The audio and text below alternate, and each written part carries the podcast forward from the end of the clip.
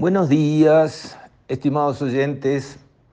Quisiera dar hoy una mirada a la política exterior del Uruguay, porque ha habido acontecimientos importantes que pasaron desapercibidos atrás de los enriedos de telenovela de cuarta, del pasaporte de Marcet, que uno dijo, el otro chusmeó, el otro no sé qué, todo un papelón de punta a punta, espantoso, pero en el fondo no grave, digamos, no, no hay una gravedad en cuanto a que haya corrupción o haya, digamos, este, eh, una infiltración narco en nada. Es solamente malas comunicaciones y malas decisiones de, mandos medios que, que no, no aprendieron actuar como se debe actuar, que de una sola manera y con todas las cartas vistas y derecho y sin andar dando vueltas y diciendo la verdad y punto, y ya está, de primera.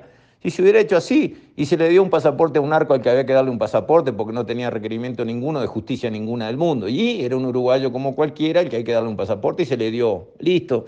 Y eso era cero problema. Todo arrancó por los malos manejos de la comunicación interna. Pero eso esa telenovela de cuarta, que terminó costando eh, cabezas importantes en la administración, eh, ocultó, tapó eh, eventos importantes de la parte de nuestras relaciones internacionales.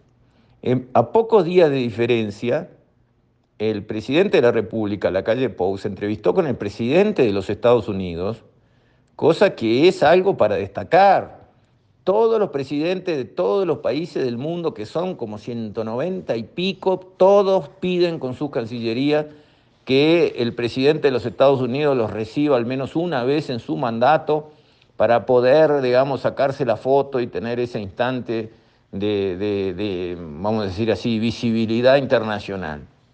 Bueno, el presidente de la calle ha hablado más de una vez con el presidente de los Estados Unidos y acaba de hacerlo recibiendo, digamos, eh, buenas señales de apoyo de parte de los Estados Unidos, lo cual para un país como Uruguay es algo a destacar, es algo valioso.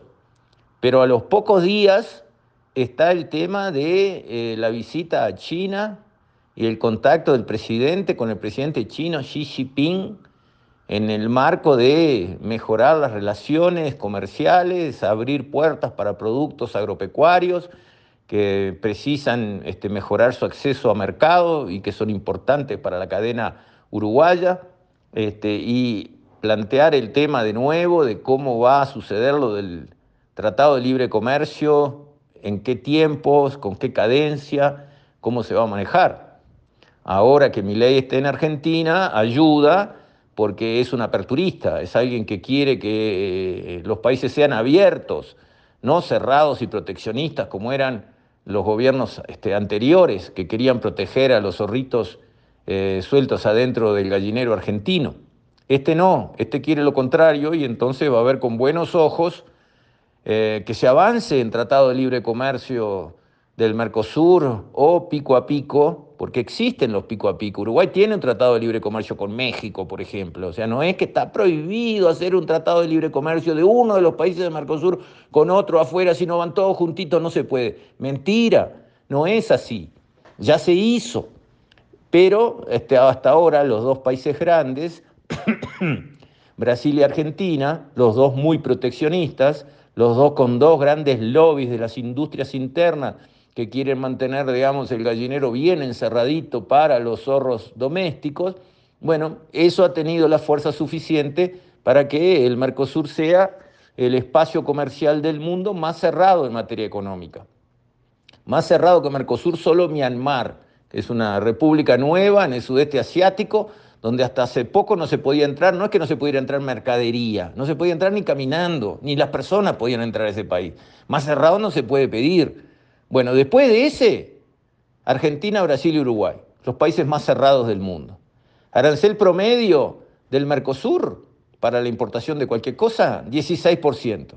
Arancel promedio del mejor mercado del mundo por tamaño y potencia de compra, Estados Unidos, 4%. Bueno, hay que abrirse. Encerrarse frena las economías. Eso está demostrado ya es, ya es un tema que la economía superó, una discusión que quedó para atrás. Hay que abrirse. hay que comerciar con muchos, hay que tener acceso sin aranceles y hay que dejar también que se importe. Eso es así, es una avenida de dos vías, no se puede decir, quiero exportar, pero que no me, no me traigan nada, ¿eh? no, no, no, acá encerradito. Eso no existe, no funciona así. Bueno, el gobierno ha dado pasos, ha hecho el presidente de diplomacia presidencial, como se dice, el propio presidente ha ido a darle peso a esas gestiones, lo cual está bien, sirve. Presidentes entre sí se hablan y desatan nudos.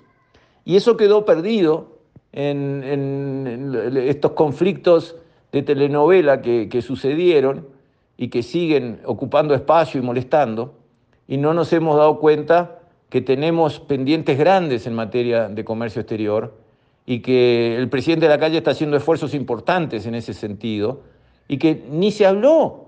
Cuando volvió de Estados Unidos, que se había entrevistado con el presidente de los Estados Unidos, no se mencionó, no se habló. Nadie le hizo una pregunta, ¿qué se consiguió? ¿Qué se habló?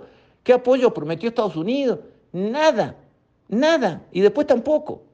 Y ahora con China, ¿qué? Poca, poca pelota en la prensa. Y yo creo que es importante porque el país se juega mucho en tener una economía abierta al mundo.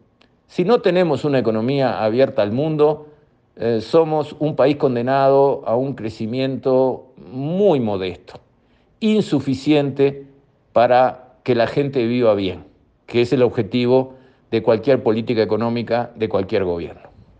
Con esto, estimados oyentes, me despido. Hasta la próxima, si Dios quiere.